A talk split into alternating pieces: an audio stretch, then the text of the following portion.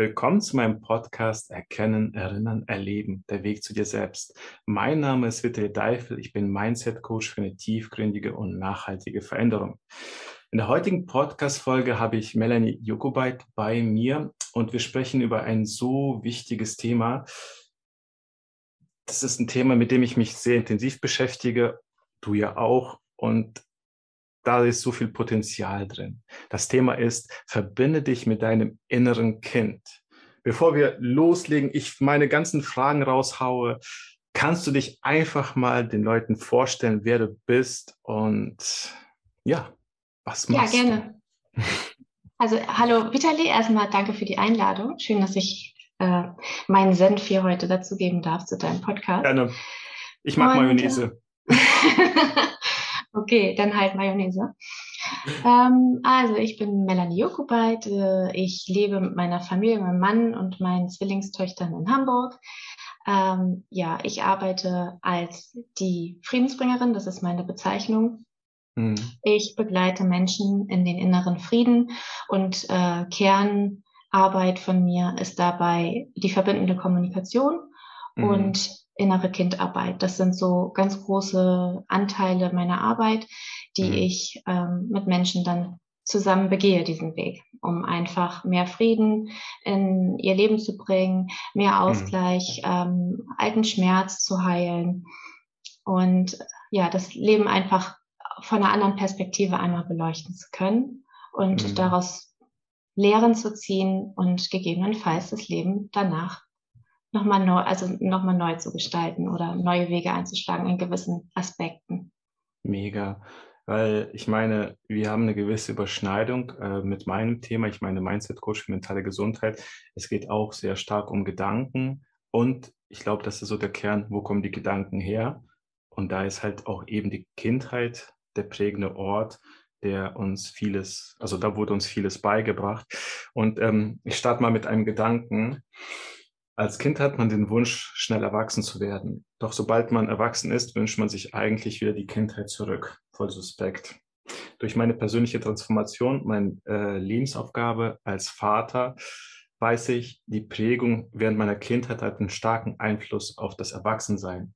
Das innere Kind prägt unser Verhalten ein Leben lang. Und jetzt meine allererste Frage an dich. Ich bin endlich erwachsen geworden. Warum sollte ich mich mit meinem inneren Kind verbinden? Weil es da ist. Ja, jeder Mensch, jeder Mensch von uns, ja, das ist, äh, das ist wichtig, das zu verstehen, dass jeder Mensch mhm. ein inneres Kind hat. Und es hört sich erstmal komisch an, aber es ist da und es möchte gesehen werden. Mhm. Also ich würde sagen, nahezu jedes innere Kind hat ähm, einen Aspekt eingefroren sozusagen. Wenn man das innere Kind sich vorstellt, ist es ja in einer gewissen Zeit sozusagen konserviert worden. Ja, es ist stehen geblieben in einer mhm. gewissen Entwicklung, an einem gewissen Entwicklungsschritt. Es mhm. ist stehen geblieben, weil es äh, eine Verletzung erfahren hat, ein Trauma äh, sich abgespielt hat in dem Leben oder was auch immer. Es kann vielfältige Gründe haben, warum ein Kind in seiner kindlichen Entwicklung diesen Teil sozusagen abspaltet und einfriert. Mhm. Und mhm. Ähm, ein inneres Kind hat jeder. Wir, okay. wir können sehr glückliche innere Kinder haben, die sehr zufrieden sind und ähm, ja, einfach aber trotzdem vielleicht auch einfach mal in den Arm genommen werden wollen oder gesehen, wahrgenommen werden wollen. Oder wir haben sehr verängstigte oder traurige äh, innere Kinder.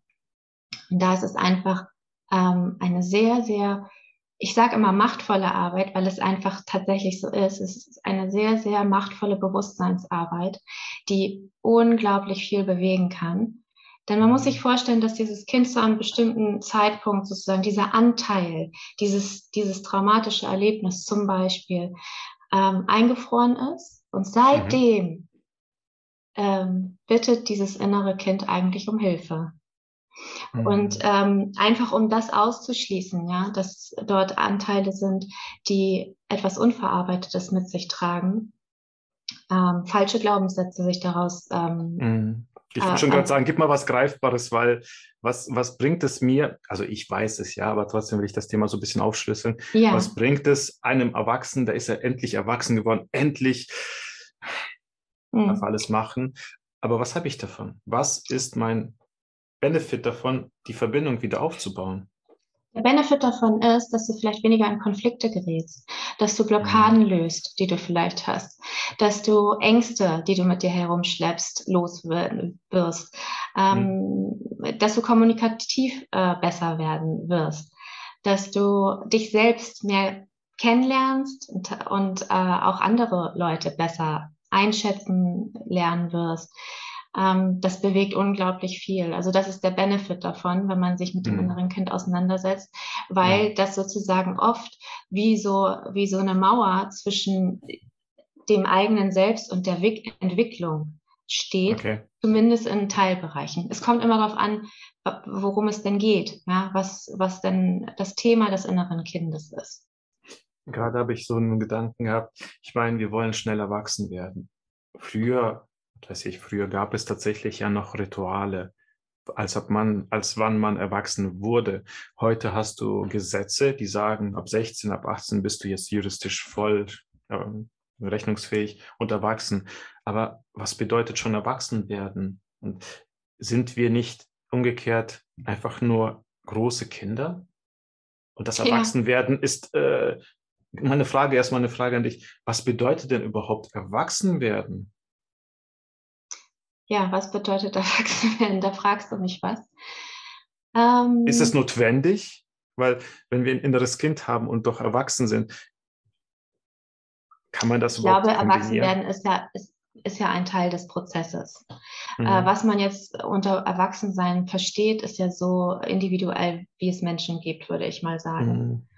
Ähm, ich verstehe unter Erwachsensein ähm, mich um mich selbst kümmern können, also eigenständig sein zu können, ähm, Entscheidungen treffen zu können für mich, aber auch für andere, jetzt zum Beispiel meine Rolle als Mutter. Mhm. Und ähm, das ist ein Teil des Erwachsenenlebens. Für mich heißt Erwachsensein aber auch Verantwortung für meine mentale und meine mhm. seelische Gesundheit, mein spirituelles Wachstum übernehmen. Das habe ich als Kind intuitiv sicherlich mhm. schon getan, aber so gezielt und äh, geordnet, äh, so wie ich es jetzt mache, ähm, habe ich es damals natürlich als Kind nicht gemacht. Und das ist vielleicht ein Aspekt des Erwachsenwerdens. Erwachsenwerden ist für mich auch einfach das immer mehr Sammeln von Erfahrungen, mhm. lebenserfahrener zu werden, vielleicht irgendwann mit dem Ziel mal weise zu sein, Weisheiten zu haben für andere Schönes Menschen. Ziel. Und äh, ja, das, ich glaube, das würde ich mit Erwachsensein verbinden, was auch so ein bisschen differiert. Wobei ich sagen muss, dass meine Kinder manchmal Weisheiten von sich geben, die mich extrem erstaunen und schon oft weitergebracht haben. Also die sind mhm. halt in meinem Weltbild noch sehr nah an der Quelle, ja. Also mhm. mhm. gerade so kleine Kinder geben ja manchmal Sachen von sich, die mit einer Selbstverständlichkeit. Meine eine Tochter hat zum Beispiel mir mal erzählt, wie, wie ein alt Engel sind deine aussieht. Kinder, wenn ich fragen darf? Sind jetzt 13, sind Zwillinge. Ah, okay, okay. Und oh ja, da sind sie gut im Leben schon drin, das heißt je. Okay. Ja, ja, die sind sehr selbstständig schon und ähm, ja, ich würde sagen, auf dem, auf der Schwelle zu jungen Frauen. Mhm. Und ähm, aber ich kann mich an Momente erinnern, wo sie noch sehr klein waren, wo sie teilweise mir äh, universelle Dinge erklärt haben mit einer Selbstverständlichkeit und einer Selbstsicherheit, die mich vermuten lässt, dass da ein äh, Quäntchen Wahrheit dran war, was sie mir da was, erzählt haben. Du hast was Schönes gerade erzählt. Kinder sind verbunden. Was meinst du damit? Kinder sind ähm, näher an der Quelle. Was bedeutet also, Quelle? Die Quelle des Lebens. Also wir, mhm. nach meiner, ähm, nach meinem Weltbild kommen wir alle aus der gleichen Quelle, also mhm. aus der gleichen Energie. Das kann man göttliche Energie nennen oder Nullpunktfeld oder wie ganz viele verschiedene Begriffe gibt es dafür. Ich würde ähm, das eine göttliche Energie nennen. Mhm. Wir sind alle aus dieser Quelle geboren. Mhm. Wir kehren auch alle dorthin wieder zurück. Insofern okay. sind wir auch alle miteinander verbunden und Kinder, die ähm, noch klein sind, sind halt sehr nah noch an dieser Quelle und deswegen haben sie natürlich auch eine bessere Verbindung dahin. Die verliert sich irgendwann und das ist auch gut, weil sie sollen ja auch hier in ihrer irdischen Verkörperung sozusagen ankommen und dann mhm. ihre selbstgewählte Lebensaufgabe dann auch ähm, meistern. Und das geht natürlich nicht, wenn man die ganze Zeit verbunden ist mit dem mhm. ganzen Wissen, was in dieser Quelle ganz ehrlich, das sehe ich auch an unserer Tochter, die ist jetzt äh, 18 Monate jung und manchmal denke ich mir, wohin schaust du? Siehst du da irgendwas? So, ich gucke dann auch so an die Decke, die guckt da irgendwie so minutenlang hin und ich denke mir so, wer weiß, was sie sieht. Weißt du, ich glaube an dieser Stelle, jeder, der hier zuhört, eine gewisse Offenheit für was wäre, wenn Möglichkeiten, so musst du haben, weil es ist sehr spirituell, was wir hier auch besprechen. Ähm, da muss man einfach offen für sein. Und spätestens beim Kind habe ich auch gemerkt, sie sieht Sachen, die, wo ich denke, wer weiß, vielleicht ist da ja was. Ja, auf jeden Fall. Ich habe erstaunliche Erlebnisse mit meiner Tochter gehabt. Kannst du mal eines oder ein, zwei raushauen, wenn das nicht zu intim ist und das teilen kannst? Ich kann das gerne teilen, ja. Ich, ähm, ich hoffe, dass es für meine Tochter in Ordnung ist. Wie gesagt, bitte vorab, dass es nicht zu intim ist, nicht zu privat. Nein, es ist, ähm, es war, es gibt eine Situation, die für mich sehr eindrucksvoll war. Und zwar war meine Tochter krank Mhm. Und äh, sie hat sehr stark gehustet und sie muss zu der Zeit so drei gewesen sein. Also gerade in mhm. der Zeit, wo sie sich auch verbal äußern konnte und auch ein bisschen sprechen konnte. So. Und ähm, sie hat gehustet und gehustet. Mhm. Und ich äh, habe nicht, ich konnte ihr nicht helfen. Es war nachts, ähm, ich hatte mhm. nichts da. Und ich hab, bin so in mich, hatte sie so auf dem Arm und, und habe versucht, sie zu beruhigen. Und sie hat auch immer, ist wieder, immer wieder eingeschlafen, aber sie ist immer wieder aufgewacht, weil sie diesen Hustenreiz hatte. Mhm, mh. Und ich war nach der halben Nacht relativ verzweifelt. Mhm. Und irgendwann habe ich angefangen äh, zu beten, einfach so aus, der, aus meinem Herzen heraus. Mhm. Und habe darum gebeten, dass er herkommt und diesem Kind hilft, ja, und äh, irgendwas tut, damit es schlafen kann und gesund werden kann und heilen kann. Und ähm, ich hatte dann so eine Eingebung, dass ich diesem Kind Wasser geben soll. Ja, und dann habe ich ihr ein Glas Wasser gegeben. Das hatte ich natürlich die ganze Zeit schon getan, aber irgendwie in diesem Moment hatte ich das, Gefühl, das muss jetzt noch mal Wasser trinken. Und letztendlich war es dann so, dass ich ihr das Wasser gegeben habe und zehn Minuten später ist sie eingeschlafen und hat gar nicht mehr gehustet, gar nicht mehr. Also sie hat auch nächsten Tag so gut wie gar nicht mehr gehustet. Und ähm, als sie aufwachte, sagte sie zu mir, Mama, gestern war ein Engel bei mir. Und dann habe ich gesagt, wie, wie, wie kommst du da? Also ich habe nicht laut gebetet, ich habe in meinem Kopf gebetet. Ja, ja. Also ja, man könnte jetzt sagen, sie hat es hm. nicht mitbekommen. Und ähm, dann sage ich, wie, wie kommst du darauf? Ich, ich hatte natürlich sofort eine Gänsehaut und habe mich gefragt. Und dann Glaube sagte sie, ja, da war ein Engel und ähm, das hat gesagt, ich, also der, der Engel hat gesagt, ich soll trinken. Und dann hat der Engel hier so mein, meinen Hals berührt und dann wüsste sie nicht mehr, was war. Dann wäre sie halt eingeschlafen. Und ich war so gerührt und dachte, also weil ich, ich habe es ja gesehen, ne? also es war, es war, gab eine deutliche Veränderung in dem Moment. Und ähm, das hat mich schwer beeindruckt. Und es gab noch ein, zwei andere Situationen, wo ja sowas ähm, ja, wo sowas erzählt worden ist von meiner Tochter, wo ich mhm. denke, mein Gott, wo hat sie das denn jetzt her? Ich habe es einfach in dem Moment hingenommen und war schwer beeindruckt. Ich habe sie dann noch gefragt, weil der äh, Mensch, also mein Verstand wollte natürlich alles ganz genau wissen. Kenn ich. ich und habe sie dann gefragt, ja, wie sah der denn aus, der Engel? Und dann sagte sie, Mama. Also sie war ganz, sie war ganz empört. Ich so, Mama, das, das kann ich dir nicht erzählen. Ein Engel kann man nicht einfach so angucken. Der ist so hell den man kann nicht sehen. Ja, und äh, man kann kein Gesicht sehen oder so. Und, und sie war wirklich so, also dass du das nicht weißt, ne, das Mama, ich mache mir echt Sorgen um dich. So, so kam das so rüber. oh mein Gott. Sehr schön. Aber weißt du, das ist halt, früher hätte ich mit dem ganzen Thema nichts anfangen können, weil ich so sehr im Außen war. Ich war so sehr mit irgendwas beschäftigt als ich dann angefangen habe, auch mit meiner Transformation, habe ich gemerkt, dass ich immer näher zu mir komme, immer mehr zu meiner Mitte. Und irgendwann kam ich auch in den Punkt, habe gemerkt, damit ich besser verstehen kann, wer ich bin, muss ich auch meine Kindheit verstehen. Und je mehr ich das verstehe, umso besser verstehe ich auch, also warum ich so bin, wie ich bin, weil oft denke ich mir so, warum, warum, warum? Vielleicht auch so ein Vorteil. Also warum sollte man sich mit dem Thema beschäftigen? Weil die Kindheit ist nun mal das Fundament, auf dem alles basiert oder das meiste. Und sobald wir, glaube ich, in den Kindergarten kommen, Schule, dann werden wir, kann man das, kann ich das überhaupt liebevoll beschreiben? Dann werden wir von uns weggerissen, gefühlt. Also wir haben beispielsweise mit äh, Daniela entschieden, wir werden unser Kind nicht in den Kindergarten schicken. Mhm.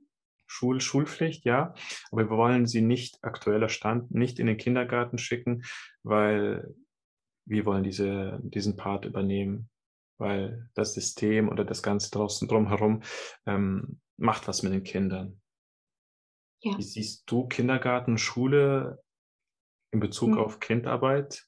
Macht es etwas mit den Kindern? Ähm, je nachdem, ähm, was mit der Schule verbunden ist, welcher Druck oder ob da mhm. ähm, mit Scham, Schuld ähm, irgendwie sehr viel Leistungsdruck gearbeitet wird, macht das natürlich was mit dem Inneren oder mhm. ist das, sind das Aspekte, die im inneren Kind gespeichert sein können. Mhm. Ähm, letztendlich meine persönliche Meinung dazu, ja, das, das macht was mit Kindern und natürlich finde ich persönlich finde es auch schöner, wenn die Kinder so lange wie möglich zu Hause im Familienverband sind oder bei der Mutter oder beim Papa, wie auch mhm. immer, wie es halt denn geht. Man muss ja auch immer noch leben, ist ja auch, äh, man muss genau. verstehen. Ähm, bei uns war das damals so, dass wir eher auf ein bisschen Geld verzichtet haben. Die Kinder waren lange bei mir. Die sind erst Schön. mit vier Jahren ähm, in den Kindergarten gekommen. Dann waren sie halt dann noch knapp zweieinhalb Jahre. Ähm, aber mit vier Jahren hatte ich auch so das Gefühl, ja, jetzt wird es auch Zeit. Also die hatten dann auch Lust, ähm, da drauf. Die wollten dann auch. Ne? Die hatten Freunde auf dem Spielplatz und so, die dann davon erzählt haben. Und dann war es auch so weit, dass sie das auch eingefordert haben. Und dann wollte ich da auch nicht im Weg stehen. Mhm. Ähm, sie waren dann damals in einem Waldorf-Kindergarten. Mhm. In einem sehr, sehr schönen Kindergarten. Es war wirklich eine tolle Zeit. Ähm, ich bereue das überhaupt gar nicht. Ähm, Im Anschluss sind sie dann auf die Waldorf-Schule gegangen.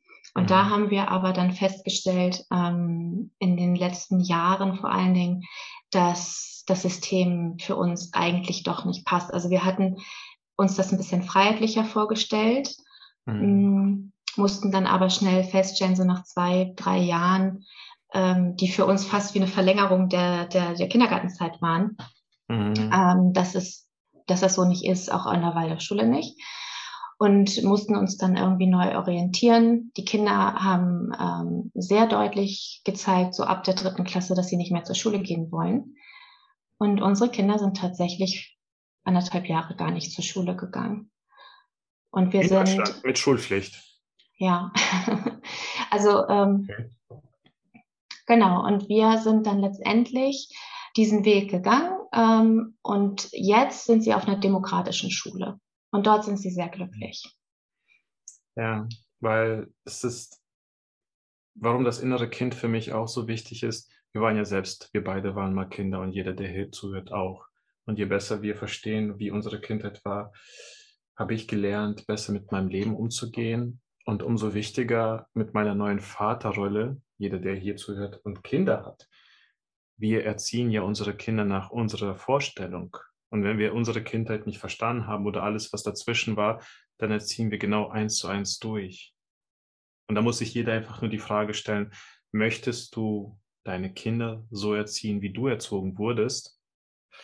Ich habe die Antwort, also die Frage mit Nein beantwortet und dementsprechend musste ich vieles verändern.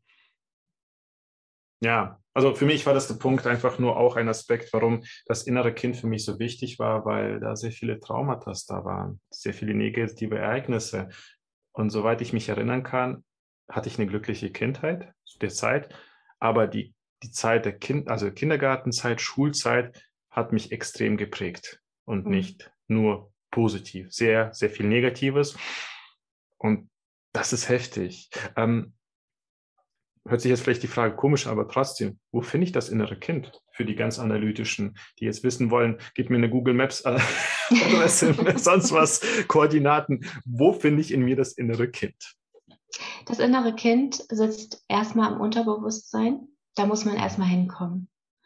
Ähm, mhm. das kann man mittels Meditationen, geführten Meditationen, Traumreisen, Hypnose, Ähm, all das sind äh, Mittel, um da ins Unterbewusstsein vorzudringen und das innere Kind also gezielt zu treffen. Mhm. Ja, also und ich würde immer empfehlen, erstmal überhaupt mit irgendeiner Entspannungsform anzufangen, wenn man gar keine Erfahrung hat. Ähm, mhm. Ich würde nicht sofort mit, der, mit einer inneren Kindmeditation zum Beispiel beginnen.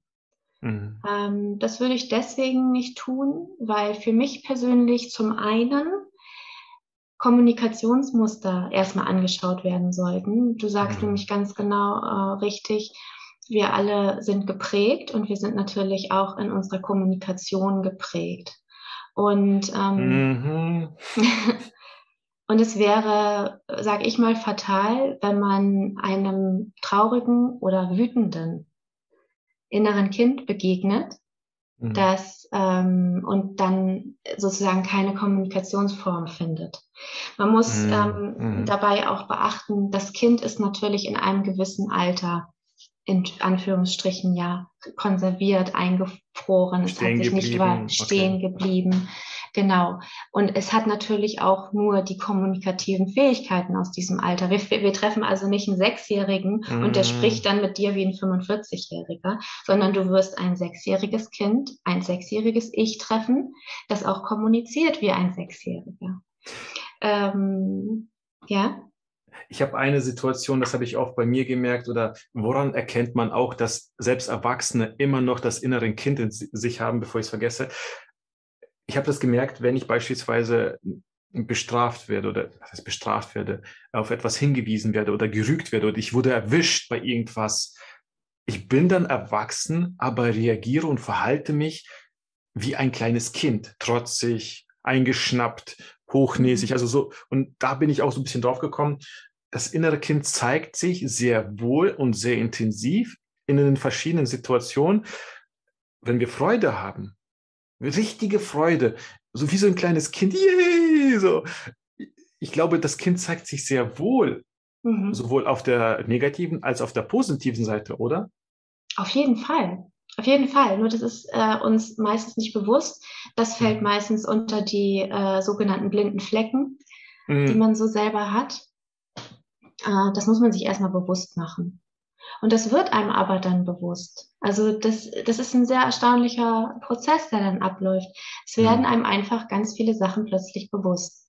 Und wenn man das mit Begleitung macht, dann ist es noch leichter, ähm, sich das, den Bewusstwerdungsprozess sozusagen zu durchlaufen. Mhm. Ähm, genau, ich war stehen geblieben bei dem Sechsjährigen, der dem ein Be Sorry. der kom kommuniziert dann auch wie ein Sechsjähriger. Mhm. Ähm, das heißt, äh, innere Kinder, je nachdem, in welchem Alter sie uns begegnen, das ist meistens in dem Alter zwischen vier und zehn oder zwölf, so. Also so, das sind meistens, ist meistens so die Range. Es gibt auch ältere Kinder, die einem begegnen oder jüngere, aber in der Regel ist das so, spielt sich das in dem Alter ab. Ähm, und je nach Alter ist das viel Gefühl, was da eher kommt vielleicht. Also mhm. Also umso kleiner sie sind, geht es mehr über ein Gefühl, mhm. ähm, weniger über die Sprache. Mhm. Aber das sollte man sich bewusst machen, dass einem dort äh, kommunikative Fähigkeiten eines des entsprechenden mhm. Alters begegnen. Und wenn da viel Wut ist zum Beispiel und du zum, wie du gerade sagst, du dich schnell getriggert fühlst, wenn jemand dich angreift, ja, oder dir mm, eine Schuld zuschieben möchte oder mhm. dich ja erwischt bei einem Fehlverhalten oder wie auch immer, ähm, dann wird wirst du mit diesem Gefühl konfrontiert werden. Und es wäre fatal, dann ähm, auf so eine kindliche Art und Weise als Erwachsener, denn mhm. das ist ja das Ziel, ich möchte meinem Kind ja als erwachsene Person begegnen und mhm. das sozusagen geben, was gefehlt hat oder was falsch gelaufen ist. Nochmal sozusagen das Überschreiben, ja, als mhm. Erwachsener die richtige Entscheidung zu treffen, die richtigen mhm. Worte zu finden, die richtige Emotion transportieren. Ähm, und das können, kann nicht jeder. Also manche ähm, sind dann erstmal überfordert mit der Wut, die, die da einem mhm. entgegenkommen könnte. Es ist ja nicht gesagt, also es ist mhm. nicht die Regel, dass da ein wütendes Kind wartet und nur darauf wartet. Aber negative Emotionen kann man besser greifen, weil die haben wir, ja. Genau, Deshalb arbeite ich äh, mit den Menschen erstmal an, ihren Kom an ihrer Kommunikation. Also wie ist die überhaupt? Ja, durch mhm. was fühlen die Menschen, mit denen ich arbeite, sich, ähm, wie man heute so neudeutsch schön sagt, getriggert? Mhm. Und, nennst du das? Äh, ich nenne es mittlerweile auch so. Also ich okay. habe jetzt auch keinen großen anderen Begriff. Ähm, man, mhm. Je nachdem fühlen sie sich angegriffen oder sind sie ja, enttäuscht okay. von einem Verhalten. Also so kann man es natürlich dann auch ganz spezifisch benennen. Ähm, jetzt überhaupt die Frage, das innere Kind begleitet uns durchweg das ganze Leben, behaupte ich jetzt einfach mal. Warum ist es zum einen, was du immer gesagt hast, ist es ein gewisses Alter, Du hast gesagt, das ist meistens immer das jüngere Alter. Warum ist es dieser Bereich und warum verlieren wir überhaupt, verlieren, kann man das so sagen, verlieren wir die Verbindung zu unserem inneren Kind? Warum sind wir als Erwachsene dann auf einmal unfähig, das innere Kind mit dem zu kommunizieren und warum das, der Altersbereich und warum verlieren wir die Verbindung?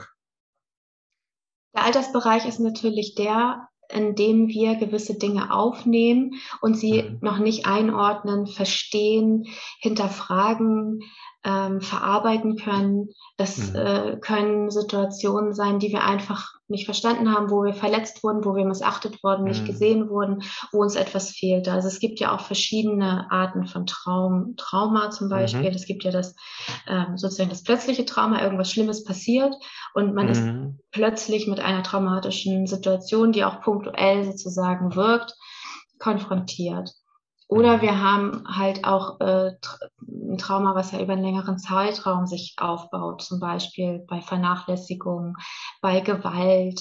Klassisches äh, Beispiel in der Schule, Demütigung, gehänselt werden, Außenseiter, ja, okay. Genau, in der Schule oder aber auch in der Familie, ja. Also es geht ja durchaus, ja. es gibt ja auch solche Situationen, die von den Eltern ausgehen. Oder vom ja, Erwachsenenumfeld, okay. sage ich mal, vom Erwachsenenumfeld. Meistens kommt es von außen, ja. Genau. Und ähm, ja, und das die zweite Frage war, Alter, warum verlieren wir die Verbindung? Warum verlieren wir dann die Verbindung? Die Verbindung verlieren wir deswegen, weil wir natürlich erwachsen werden, wir entwachsen dem. Also die, mhm. wir wollen ja auch gar nicht. Wir wollen letztendlich, wie du schon richtig gesagt hast, wir wollen ja auch erwachsen werden. Und das ist ja auch gut. Also, ne, das ist ja ein mhm. guter, gesunder Prozess, wachsen zu wollen. Und auch, ähm, aber wenn da irgendetwas passiert ist, was wir nicht verstanden haben oder was uns tief verletzt hat, dann ist es einfach so, dass sich das abspeichert.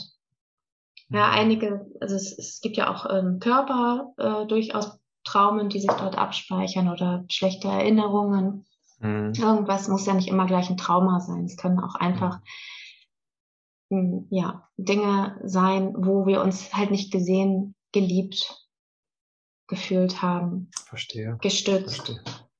Ähm, ja. Genau. Und die, das ist einfach ein ganz normaler Wachstumsprozess, den wir eingehen und wir lassen diesen Teil einfach zurück. Ähm, was ich, Entschuldigung, sag zu Ende. Nee, ich war, war fertig da. Ja, was ich auch festgestellt habe durch eben meine Veränderung, äh, ich habe einen schönen Spruch für mich, äh, ich nutze ihn sehr oft, du hast kein Energieproblem, du hast ein Energieverwaltungsproblem. Und das merke ich auch immer wieder. Je mehr ich Themen auflöse, umso mehr Energie erhalte ich. Und ich glaube durchaus durch die verschiedensten Traumata, Traumas, die wir in der Kindheit im Leben erleben, stärkt auch in der Kindheit, ähm, bleibt da etwas hängen. In meinem Fall, in meiner Vorstellung auch die Energie. Beispielsweise als Kind wurdest du vielleicht für deine Art gehänselt, gemobbt, was auch immer. Und dann hast du dich aus dem Schutz heraus gesagt, ich zeige mich nicht, ich zeige mich nicht. Und das Problem ist, dass man das dann halt leider nicht für drei, vier Jahre während der Schulzeit nutzt und ablegt, sondern für immer und ewig mit sich trägt. Und dieses System, nenne ich es mal einfach, wird danach nicht mehr benötigt. Aber als Erwachsener kannst du, weil du nicht gelernt hast, wie du damit umgehst, nur, läuft das System weiter. Und oft, dann ist man 30, 40, 50 und fährt immer noch dasselbe veraltete System, wo man mit sechs hatte. Genau, du hast gerade den klassischen Weg eines äh, einer Glaubenssatzbildung sozusagen beschrieben. Mhm. Ja, du mhm. hast einen Glaubenssatz, der ähm, in einer gewissen Zeit seine Berechtigung hatte mhm. und der dich geschützt hat. Dein Selbst tut mhm. alles dafür, mhm. sich selbst zu schützen. Und ähm, zu einer gewissen Zeit hat es Berechtigung und auch seinen Sinn gehabt und da soll auch nicht irgendwie verteufelt werden, sondern das ist in Ordnung, das hatte seinen Sinn. Mhm. Ähm, aber wie du schon sagst, wir entwickeln uns weiter, wir entwickeln uns daraus und irgendwann ist es nicht mehr notwendig, aber der Glaubenssatz ist noch da. Weil es auch nicht beigebracht wird, den abzulegen. Genau, es wird uns nicht beigebracht. Und man kann ihn aber ablegen. Man kann ihn ablegen, man kann ihn transformieren, man kann die Energie, die man da reinsteckt, wieder rausziehen und genau. in andere Dinge ähm, reinstecken. Und das ist ein äh, wesentlicher Teil, ähm, der bei innerer Kindarbeit sozusagen rumkommt. Du hattest vorhin vom Benefit gesprochen. Ähm, das ist genau Energie. Energie, die du nutzen kannst. Deshalb sage ich auch, ähm, ich bin so ein bisschen halt, ich achte sehr stark auf die Kommunikation. Deshalb sage ich mittlerweile auch nicht Glaubenssatz, sondern Schutzmechanismus. Mhm. Weil ja, kann man auch. Hm? Ist ein schöner Endeffekt, Ausdruck. Danke. Im Endeffekt ist es einfach nur ein Schutz, der uns schützt vor einer möglichen Situation und deshalb ziehen wir uns zurück, was auch immer. Und irgendwann äh, bezeichnen wir es als Glaubenssatz, weil wir danach greifen gesellschaftlich, verteufeln das, wollen das aus uns rausschneiden, bekämpfen.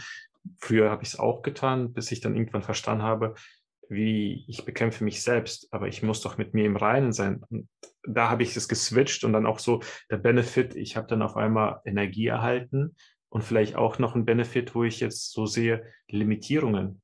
Früher konnte ich etwas nicht und jetzt traue ich mir das zu. Mhm. Und sei es, es die Vorstellung, frei zu sein, äh, finanziell frei zu sein äh, und was auch immer. Ich kann mich davon lösen. Auf einmal kann ich mir meine Welt so gestalten, wie ich es möchte.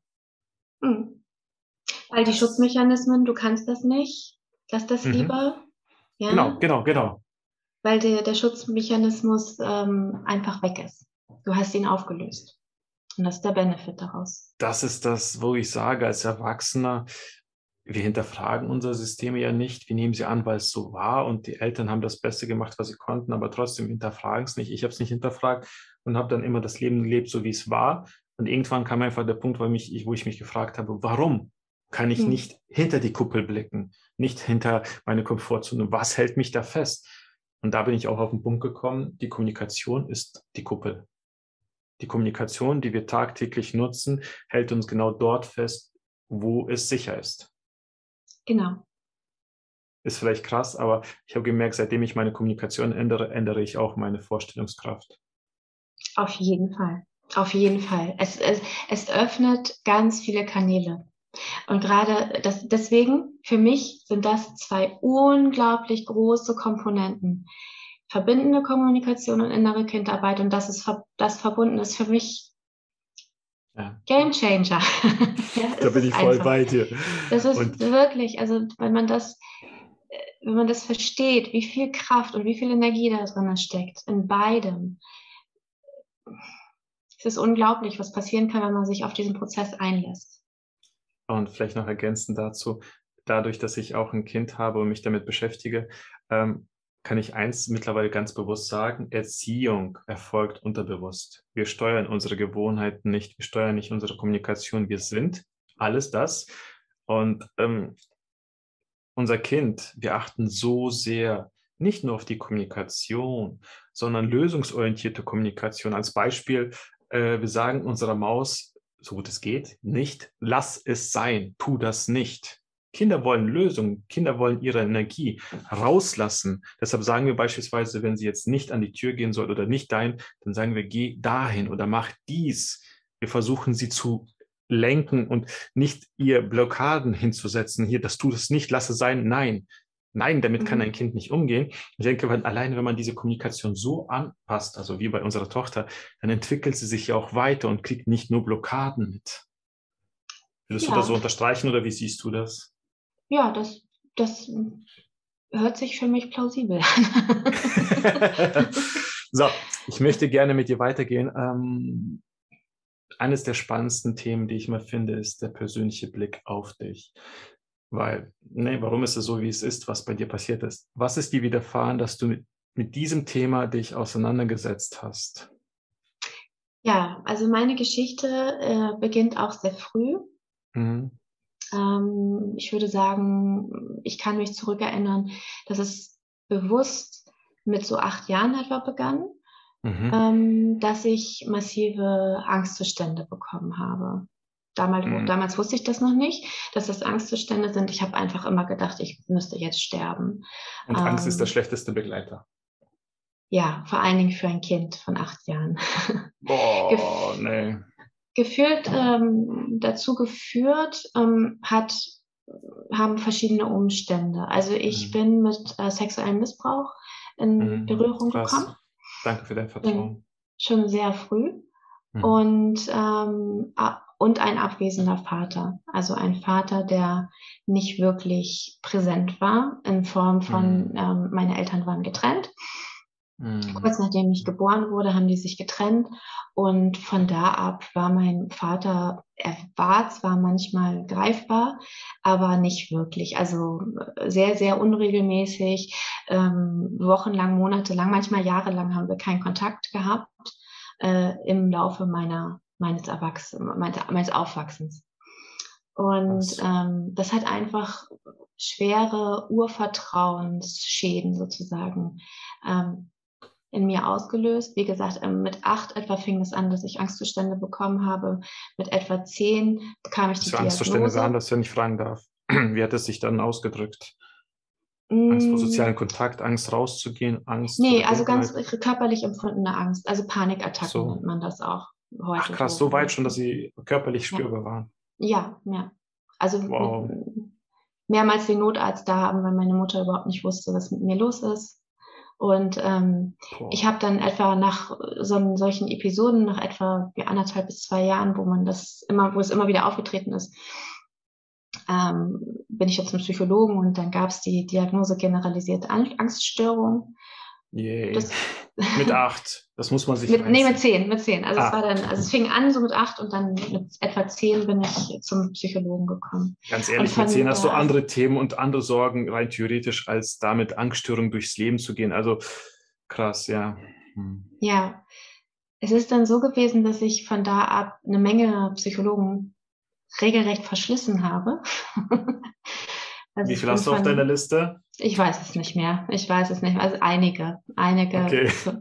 Und ich muss leider sagen, einige, die wirklich nicht, nicht gut waren. Also die die Sache noch verschlimmert haben. Ähm, es ist auch zu einer Zeit gewesen, wo die Traumaforschung und die Traumabehandlung vor allen Dingen auch noch äh, nicht so war wie heute. Also heute ist ja eher, weil man weiß, dass Traumen sich auch viel im Körper ähm, einnisten und dort Blockaden manifestieren. manifestieren, genau. Ähm, das war damals irgendwie noch nicht so. Heute ist die Traumatherapie ja ein bisschen mehr körperbetont und dass man sich auch bewegt und gewisse, ähm, ja, das war damals auch nicht. Und man hat tatsächlich mit mir als Kind ähm, stumpfe, stumpfe Gesprächstherapien gemacht, was überhaupt nicht zielführend war. Mhm. Und äh, das hat es auch eigentlich noch verschlimmert. Ich bin dann ja immer weiter natürlich gewachsen ins Teenageralter, bin immer auf der Suche gewesen nach Erlösung von diesem ständigen Monstrum, was mit mir um die das Ecken durchgehend zog. weiter begleitet. Ja. Also immer noch dieselbe Angst, dass du diese Angstanfälle hattest. Ja, genau. Puh. Ja. Also und auch über viele Jahre auch so, dass ich immer wieder in Situationen kam, wo ich aus der Situation aussteigen musste also Bahn fahren. Oder, ah, weil du nicht so belastbar warst, um genau, diese Situation machen zu können. Genau, also dass ich sozusagen ein, ein starkes Vermeidungsverhalten dann auch entwickelt hatte. Und ich habe dann mich immer weiter aber auf die Suche begeben trotzdem. Ähm, ich bin also nicht in die absolute Verzweiflung verfallen, nie, mhm. zum Glück. Ähm, weil ich immer wusste, irgendwie gab es in mir diese Gewissheit, irgendwie habe ich den Schlüssel noch nicht gefunden. Und die Therapeuten. Du hast nicht aufgegeben, ich, du hast immer noch das, den Glauben gehabt, ne? Ja, genau. genau. Das ist gut. Boah, weil ich glaube, umgekehrt, wenn man da jetzt auf einmal verliert sich, da kann man in eine Schiene abrutschen, die definitiv nicht schön ist, wenn man den Glauben genau. verliert. Genau, das, das ähm, hätte mir auch passieren können, aber es ist, ist es nicht, weil es gab immer eine, eine kleine Gewissheit in mir, die immer noch gesagt hat, nee, irgendwie, das ist nicht der richtige Weg, du hast den Weg noch nicht gefunden. Und Super. Ich habe immer weiter gesucht, habe dann im Laufe meiner Jugend natürlich auch Bücher gelesen und immer mehr so in die New Age, spirituelle Richtung und habe gesehen, mhm. da habe ich irgendwie, da fühlte ich mich plötzlich verstanden, da, da habe ich plötzlich äh, Input bekommen, der mir irgendwie was gebracht hat. Und so nach und nach kamen dann, ähm, habe ich Workshops gemacht, Meditation und Wie alt warst du dann dort? Angefangen habe ich mit sowas so mit 16, würde ich sagen. Okay. Mhm ja, und so hat sich das dann sozusagen verselbstständigt. Dann habe ich Leute kennengelernt, die da ja schon, die dann schon ein bisschen weiter waren als ich. Ich habe mich denen geöffnet äh, und das sind die Menschen gewesen, die mich dann wirklich auf den richtigen Weg gebracht haben. Und im Laufe meiner weiteren Entwicklung habe ich mich dann irgendwann tatsächlich so mit Anfang 20 auf eine Therapeutin, die aber sehr, sehr spirituell war und mich auch weiterhin darin bekräftigt hat, auch meine spirituellen Bewusstseinsarbeiten mhm. weiterzuführen, gefunden. Mit der konnte ich mich gut verbinden und die hat letztendlich auch ganz, ganz viel bei mir bewegt. Mhm. Aber vorher ähm, habe ich zum Beispiel eine fünfjährige ähm, Seminargruppe besucht für Psychodramatherapie. Also da habe ich sehr, sehr viel gelernt. Oh, du hast so ziemlich alles mal durchgehabt, oder? Ja. alles mal ausprobiert. Hey, was macht das bitte mit einem äh, äh, reifenden, Erwachsenen, dass man wie so, kann man das so sagen, wie so ein Versuchsobjekt sich überall hineinbewegt und mit der Hoffnung irgendwie rauszukommen und immer wieder scheitert? Das, das hört doch auch, oder? Ja, allerdings ähm, hast du mich, glaube ich, gerade falsch verstanden. Also die, ähm, die fünfjährige Seminargruppe für Psychodramatherapie, die hat das, die habe ich für mich gemacht, also die hat mich weitergebracht. Ach so, war, okay, okay. Ja, also aber ich habe richtig, ich habe, du hast trotzdem recht. Ich habe wirklich eine Reihe. Ja, der Weg war ja lange, das war jetzt ein, zwei Jahre, das waren schon wirklich über zehn, wie viel? 15? Ja, also ich würde mal sagen, meine endgültige Therapeutin, wo sich dann wirklich was auch getan mhm. hat ähm, und wo ich das, was ich vorher so in den ganzen Seminaren und so dann schon gemerkt habe, ja, das ist der richtige Weg, aber ich konnte es nicht zusammensetzen. Ich konnte nicht richtig den Schlüssel mhm. daraus sozusagen formen oder äh, ein Schlüsselerlebnis daraus kreieren. Das mhm. kam dann mit dieser Therapeutin, das war Anfang 20, also gute zehn, zehn, zwölf Jahre. Respekt für dein Durchhaltevermögen. Danke. Oh. Man da, ja. das ist schon Respekt. Jetzt hast du den Weg gemacht und mit wie vielen Jahren hast du dann, ähm, könnte man sagen, so einen Switch hingelegt, dass du wirklich dann angefangen hast zu leben, zu erleben, wie auch immer du es beschreibst? Wie alt warst du das, dann dort? Das war so Mitte 20. Ja etwa Mitte 20. Ich habe dann die Ausbildung zur Heilpraktikerin mit der Zusatzausbildung Psychotherapie noch gemacht. Mhm. Und das war so ein Wendepunkt. Ähm, ich bin Anfang 20 auch nochmal ähm, so richtig zusammengebrochen. Da bin ich dann, äh, mhm. habe ich einen. Klinikaufenthalt noch hinter mich gebracht ähm, in einer psychosomatischen Klinik. Und mhm. ähm, danach, da hatte ich tatsächlich so einen Punkt erreicht, wo ich gedacht habe, okay, jetzt stehe ich am Scheidepunkt. Mache ich das jetzt weiter? Kämpfe ich hier noch oder gebe ich jetzt auf? Also das war wirklich ein, ein sehr, sehr, also ich stand am, Ab, am Abgrund sozusagen. Und da habe ich. Zert, ja. Ja, aber da habe ich mich entschieden, nein, das, Schön. ich mache weiter. Ähm, was hat sich in deinem Leben verändert, seitdem du mit deinem inneren Kind dich beschäftigst und dich wieder verbunden hast? Alles. Also wirklich alles. Ich bin äh, damals aus dieser Situation heraus, in der ich war, immer wieder in so Beziehungen reingerutscht und danach in eine mhm. langjährige Beziehung, die ähm, für mich toxisch war. Ich, denn nicht der mhm. Mensch, mit dem ich zusammen war, war ich, das möchte ich herausstellen, nicht der Mensch an sich war toxisch, aber die Beziehung, die Art der Beziehung, die wir geführt mhm. haben, war für mich Gift. Und ähm, das war mir gar nicht so bewusst irgendwie. Und ich bin dann sozusagen mit diesem Absturz, diesen letztendlichen Absturz und dann der Entscheidung, nein, ich will weitergehen, habe ich mich dann auch getrennt, so von einem Tag auf den anderen, nach zehn, fast zehn Jahren Boah. mit diesem Mann. Mhm. Und äh, ja, danach hat sich alles geändert. Also ich, mein, mein spiritueller Weg ist sozusagen explodiert. Ich war frei in meinem Kopf, in, in meinem Denken. Ähm, meine Ängste haben sich sehr schnell reguliert Ähm, ich habe einen Mann kennengelernt, mit dem ich jetzt seit 16 Jahren zusammen bin. Wir haben wundervolle Kinder zusammen. Wir führen eine sehr schöne, sehr mhm. bewusste ähm, Beziehung. Ja, also es hat sich eigentlich alles geändert. Zum Einmal Positiven. 180 Grad oder wie man so schön sagt, ne? Ja, genau. Und ich habe auch, ähm, der Weg hat mich natürlich auch jetzt hierher gebracht. Mich einfach, irgendwann war ich an dem Punkt, wo ich sehen konnte, hey, du hast einen ganz schönen Erfahrungsschatz. Mhm. Du hast auch äh, ein paar entsprechende Ausbildungen.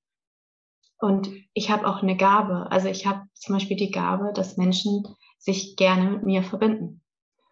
Und gerne ähm, mir, mit mir sprechen und zum anderen habe ich die Gabe, dass ich manchmal Dinge sehen kann, die nicht jeder so sofort sieht, aufgrund meiner ja, Geschichte. Die habe ich auch auf meine Art und Weise. deshalb kann ich ja. sehr gut verstehen. Ach, das ist schön. Weißt du, und deshalb, ich bin so überzeugt davon, Gedanken sind nur Gedanken. Und aus einem Gedanken können wir so ein Konstrukt machen, dass wir glauben, dass dieses Konstrukt, sei es eine Wand, sei es, äh, dass die Wand zu Stahl wird, dass es real ist. Aber wenn man anfängt zu arbeiten, ist diese Wand immer nur noch einfach nur ein Gedanke und du kannst sie so verformen, wie du willst. Also Thema Ängste, Glaubenssätze, dass es immer so bleibt und so soll. wenn man anfängt, bin ich überzeugt davon, dass du dich, ja gut, ich glaube, du kannst dich nicht neu erfinden, das wäre schon krass. Das könnte ich so aus meiner Sicht nicht behaupten. Aber die meisten Limitierungen kannst du schon angehen und das Leben so weit verändern, dass du es wieder lebst und vielleicht nicht überlebst. Ja, also ich kann nur jeden einladen, einfach mhm. mal aus der eigenen Komfortzone rauszugehen und äh, sich mit Dingen zu befassen, die vielleicht so ganz fremd und ganz bizarr erst daherkommen. Also gerade wenn es um spirituelle Themen geht, sind viele Menschen mhm. leider noch sehr verschlossen mhm. und äh, ängstlich und oder, oder halten es einfach. Ja, genau. Aber es, es lohnt sich einfach, es auszuprobieren und man, man macht dann einfach ganz schnell die Erfahrung, mhm. was für ein, also ich hatte damals das Gefühl, ich bin auf eine Goldmine gestoßen. Und als ich das erste Mal wirklich, ich habe einen Meditationskurs gemacht und als ich das erste Mal wirklich diesen meditativen Zustand erreicht habe, das ist, das dauert bei einigen. Bei mir hat es ein bisschen gedauert, weil ich natürlich einen sehr hohen Tonus hatte die ganze Zeit durch meine Ängste. Ja, ich konnte auch damals essen, was ich wollte. Ich, hab, ich bin ganz dünn gewesen, weil ich unfassbaren Umsatz hatte, weil ich immer unter Strom war. Durch diese Ängste, die ich die ganze Zeit äh, mhm, irgendwie verstehe. handeln musste. Krass. Und ähm, deswegen, als ich das erste Mal in diesen meditativen Zustand gekommen bin, innerhalb eines Meditationskurses, da habe ich gewusst, Melly, das ist eine Goldmine, die du hier gerade angezapft hast, ja. Also ich wusste, dass das unglaublich groß ist, was man damit machen kann und erreichen kann. Und mhm. ähm, auch heute in, ja, und auch heute in meiner Arbeit spielen Meditation und Traumreisen auch eine große Rolle. Ähm, es ist nicht zwingend, nicht jeder möchte das. Und ich äh, ist jetzt keine, aber es, wenn das jemand möchte, dann gehe ich da total drin auf, personalisierte, geführte Meditation oder Traumreisen für denjenigen zu erstellen. Mhm. Und weil ich weiß, wie schön das ist und wie viel Kraft es freisetzt und wie sehr es die, dir genau diese Mauer, die sich viele errichten, wenn es um Spiritualität geht, die aufzuweichen und sozusagen zu paralysieren. Also. Und dazu will ich kurz nochmal auf unser Kind zurückgehen, auf unser, also, ne? Ja. Nicht unser. äh, ähm, unsere Tochter, du hast es so schön gesagt vorhin, ist so verbunden mit dem Universum, mit der Energie, mit dem allem, was man so ne, sieht. Die ist einfach pure Energie. Und mit dem Erwachsenwerden habe ich auch für mich verstanden, mit jedem Traumata, mit jeder Prägung, mit jeder Erziehung ähm, entfernen wir uns von dieser Energie, von dieser Verbindung und irgendwann ist man als Erwachsener, hat man keinen Zugang mehr zu dieser Energie oder sehr, sehr schwer und kriegt nur, nur noch so ein bisschen was raus. Und auch da, seitdem ich daran arbeite, habe ich so viel Energie, wo ich teilweise denke, ey, ich brauche weder, jetzt mal wirklich übertrieben gesagt, ich brauche keinen Kaffee, ich brauche keine Energygetränke. Ich muss nur mein Warum, mein, mein, mein Lebensziel hochholen, kurz reingehen, die Energie sprudelt und schon gebe ich Gas. Mhm.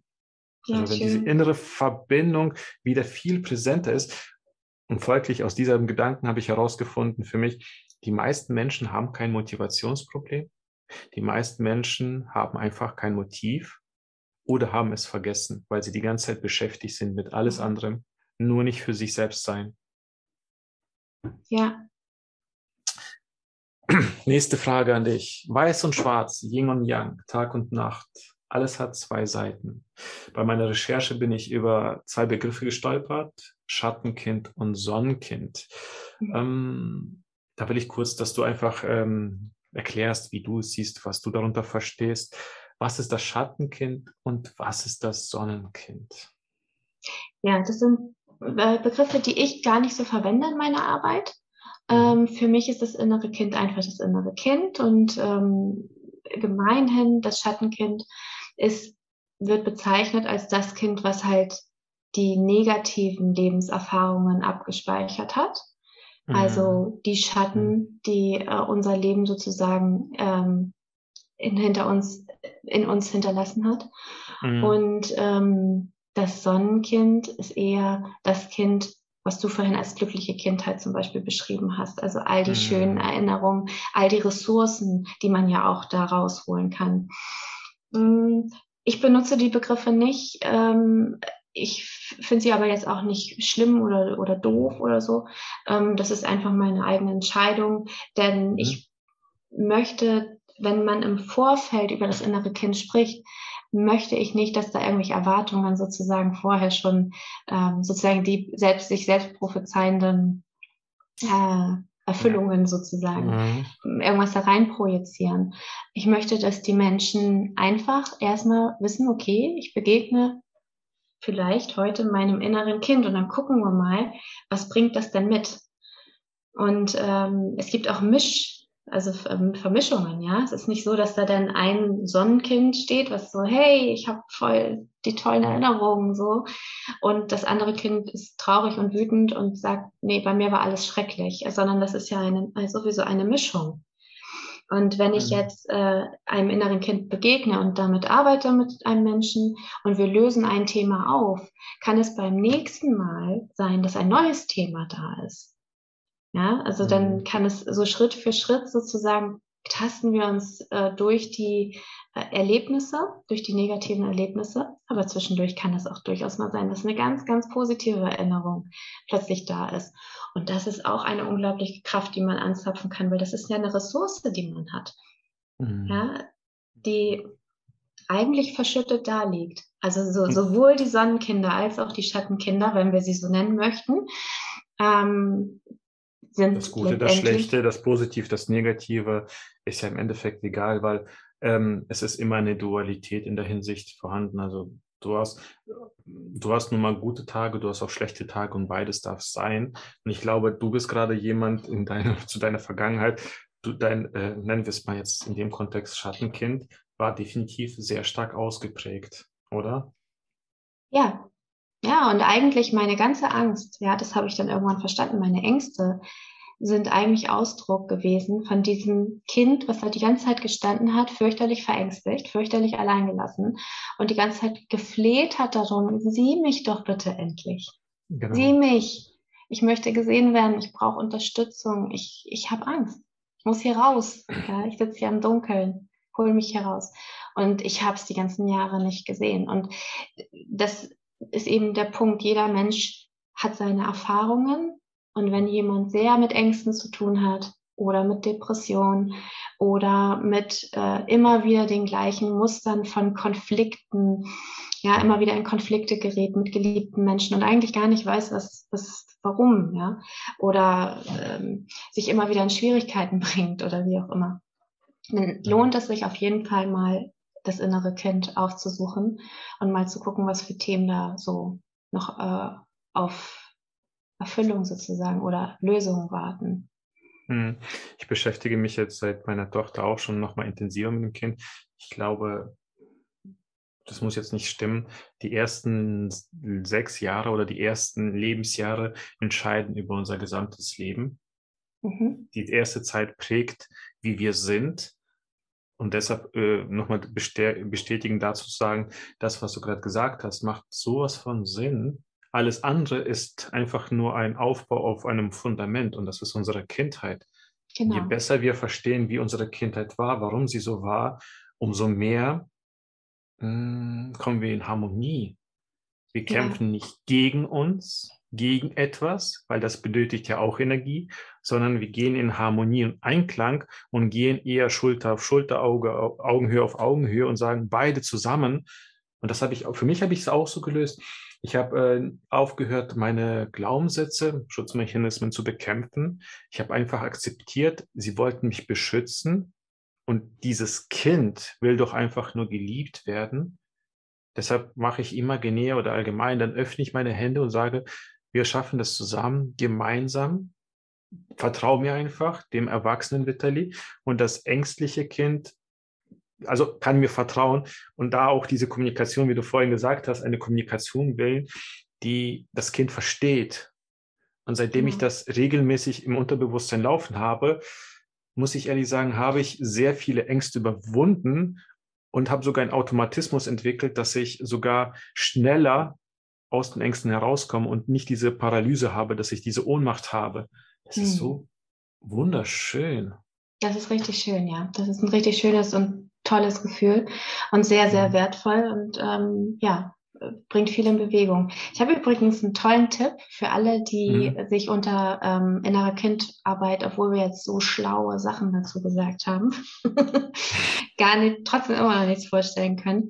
Ähm, ich habe gerade entdeckt, dass bei der neuen Staffel Star Trek Picard, die neue Staffel, die jetzt rausgekommen ist in mhm. diesem Jahr, ähm, tatsächlich geht es dort zum Teil um innere Kindarbeit und sie wird dort auch sozusagen gezeigt. Ja? Also als, sie wird dort natürlich nicht so genannt, aber man, man kann es erkennen. Also äh, Picard geht zurück in seine Kindheit. Ähm, Picard an sich hat sich nie eine Beziehung zum Beispiel erlaubt, eine Liebesbeziehung. Und es wird aufgelöst, warum. Und ich finde, dass dort sehr, sehr gut dargestellt ist, was innere Kindarbeit kann und was ein mhm. verletztes inneres Kind aber mit einem ganzen Leben auch machen kann. Ja, da steht ein alter Mann, ja, der wirklich mhm. ja schon sehr, sehr alt ist, der mhm. nie sich Liebe erlaubt hat und ähm, äh, sich die ganze Zeit sozusagen dem Frieden bringen und dem Heilen von allen anderen gewidmet hat, aber nie sich selber Liebe erlaubt hat. Es ist sehr, sehr, also das drückt einfach so total aus, was das innere Kind tun kann mit einem Leben und was es aber auch löst, wenn man einfach mal dahinschaut mhm. und sozusagen das Kind erlöst aus seiner Hilflosigkeit. Und du hast etwas Schönes gesagt. Das ist die Metaebene, die ich auch bei den Filmen sehe. Die Metaebene ist die, die, die Geschichte dahinter. Aber wenn man die, ich betrachte Filme nur noch von der Metaebene und wenn die Metaebene für mich nicht stimmig ist, dann finde ich den Film auch schon fast langweilig. Mhm. Es gibt so viele Filme, es ist heftig. Es ist echt heftig, wenn man die Metaebene betrachtet. Ich finde sogar, es ist ein bisschen absurd, ich gucke sogar, ich habe geguckt zu meiner Zeit, um die Angst besser zu verstehen, S. Von mhm. Stephen King habe ich S mir angeschaut, um zu verstehen, wie die Angst funktioniert, weil das wurde dort so krass für mich visualisiert und danach habe ich verstanden, dass die Angst im Endeffekt nur das kleine Kind ist und unsere Gedanken und das drumherum, die Special Effects machen daraus ein Monster, aber es ist im Endeffekt immer nur noch das kleine Kind. Und wie du gesagt hast, egal wie alt du bist, das Leben kannst du immer noch so gestalten, wie du willst. Du bist nicht angekommen und du musst es erleiden, du musst das ertragen. Du kannst dein Leben immer noch zum Positiven gestalten. Und genau. einfach nur, du musst nicht leiden für das, was du in der Kindheit erlebt hast. Und dein Leben ist das beste Beispiel. Du hättest auch aufgeben können. Gut, die Frage wäre, wärst du dann noch vielleicht am Leben? Aber gut, das ist ein anderes Thema. Aber krass. Zum Glück Krass. bin ich da. ja, ich meine, äh, guck dir die Welt raus, guck dir jetzt die letzten zwei Jahre an. Ich meine, da kann man jetzt auch gut zu sagen, da werden sehr viele Menschen geprägt, da werden auch sehr viele Kinder geprägt. Und wir werden dann in irgendwie 10, 20, 30 Jahren auch deren Glaubenssätze, Traumata sehen. Eine Welt voller Traumata. Und das macht mir persönlich Angst, weil ich sag mal so, Ängste sind der schlechteste Wegbegleiter. Denn du kannst in dem Moment nicht rational entscheiden, sondern emotional. Und das sind unberechenbare Menschen, finde ich. Hm. Ja, also Ängste, ich weiß, was du meinst. Ich persönlich finde ja, Ängste sind äh, auch unsere Freunde mittlerweile. Es ist ja. witzig, dass ausgerechnet mhm. ich das sage. Aber das habe ich für mich verstanden. Aber ich glaube, das mhm. wäre für eine neue Podcast-Folge. ja, ja, genau. Ähm, ja. Wir neigen uns jetzt äh, zum Ende und ähm, ich werde definitiv ähm, deine Links in die Shownotes packen. Ähm, genau, dass jeder äh, sich äh, mehr über dich lesen kann, erlesen kann und äh, mehr zu dir herausfinden kann. Ähm, trotz allem abschließend, warum würdest du jedem, der hier zuhört, empfehlen, sich ausführlich mit dem Thema inneres Kind zu beschäftigen? Vielleicht so in kurz und knackig zusammenfassend, was wir alles besprochen haben. Was ist der Vorteil davon? Der Vorteil davon ist, dass man sich selbst einfach besser kennenlernt, mhm. dass man ähm, sich mit sich selbst verbindet, was unglaublich viel für den inneren Frieden ähm, her, also wertvoll für den inneren Frieden ist. Und ähm, es ist einfach eine ganz wertvolle Arbeit, die je nachdem, was jemand für Problematiken in seinem mhm. jetzigen Leben hat, ähm, sehr, sehr viel lösen und be bewegen kann. Deswegen, jeder muss das für mhm. sich selbst entscheiden, aber äh, es lohnt sich. Auf jeden Fall. Und ein Gedanke, der, der mir gerade auch gekommen ist, alles, was wir nicht ausdrücken, drückt sich in uns rein. Und wenn es sich in uns reindrückt, drückt es sich in einer anderen Form raus. Und die mhm. meisten Krankheiten sind auch eine Anstauung, Ansammlung, also ich bin jetzt kein Mediziner, das ist nur meine Beobachtung, äh, von emotionalem Stress, Problemen. Und ja. Aus einem Gedanken kann am Ende sogar körperlicher Schmerz entstehen. Ja. Und natürlich, natürlich. Viele Oder, Krankheiten ähm, kann man vermeiden. Ja, auf jeden Fall auch nicht gesehene Lebensaufgaben, ja, die in einem im Unterbewusstsein schlummern und all diese genau. Dinge. Das ist, das ist auch eine extra Podcast-Folge, aber da bin ich kein Experte drin. Nee, nee, alles gut. Und deshalb bitte jeder, der zuhört, du bist wertvoll. Es ist wichtig, dass es dir gut geht. Und wenn du dich mehr mit dem Thema auseinandersetzen möchtest, hier hast du eine Expertin. Den Link findest du in den Shownotes bitte tu was für dich, damit es dir besser geht. Es geht nicht um uns, es geht einfach nur, dass es dir gut geht. Und wenn es dir gut geht, kannst du viel mehr Sonnenkind sein und die Menschen um dich herum werden noch viel mehr Sonne abbekommen, viel mehr Energie. Ja. So, ja. in der Hinsicht, ich danke dir für deine Offenheit, für den tiefen Einblick zu dem Thema, zu deiner Story. Und ja, auf jeden Fall danke für deine Zeit. Ja, danke auch. Ne? Spasiba, Namaste. Der Frieden sitzt in uns allen und ja, lasst euer Licht scheinen, damit andere noch heller scheinen können.